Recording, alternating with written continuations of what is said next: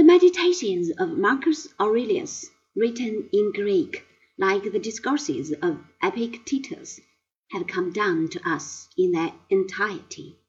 They are a diary of philosophic reflections, recorded, as time might permit, during moments of rest snatched from military duty or public business. It is worth noting that, in spite of subscribing to the general Stoic theory of the good, Marcus Aurelius held a view of public duty that is more in line with that of Plato. Man, being a social creature, it behoves us to play our part in the body politic. This underlines on the ethical plane the difficulty about free will and determinism we have hinted at earlier.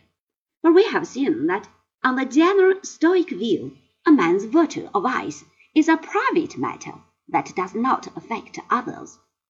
But on the social view of man, the ethical qualities of each can have a very definite effect on everyone else.